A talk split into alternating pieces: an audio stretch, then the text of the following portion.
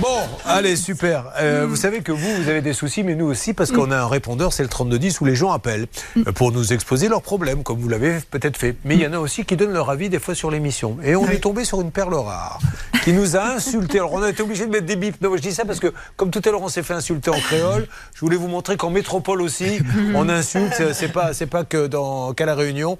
Écoutez ce que ce monsieur dit. Alors, il y en a pour tout le monde. Il y en a pour moi. Il y en a un peu pour les filles. Il y en a aussi pour Pascal Pro au passage. C'est magnifique. C'est un chef-d'œuvre. Écoutez. Ouais, grande tapette de Courbet, quand je te vois M6 avec tes grandes oreilles et ta sale gueule euh, emmitouflée là, avec tes, tes connes qui n'arrêtent pas de rigoler là. La Charlotte et puis la Céline là, deux, deux bonnes à rien là, qui sont bonnes qu'à... Oh. Et puis ton pote aussi là, prends-le par la main euh, et puis vous allez vous mettre un coup dans le c- Pascal Pro qui disait alors euh, Al Pacino il a un enfant à 82 ans mais il n'est pas capable d'en faire lui. Alors, on va revenir. Bon, non, mais, bon, vous vous rendez compte de l'état dans lequel il, faut- il s'est mis ce monsieur pour en arriver à dire ça. Par contre, il tient une imitation de Bigard.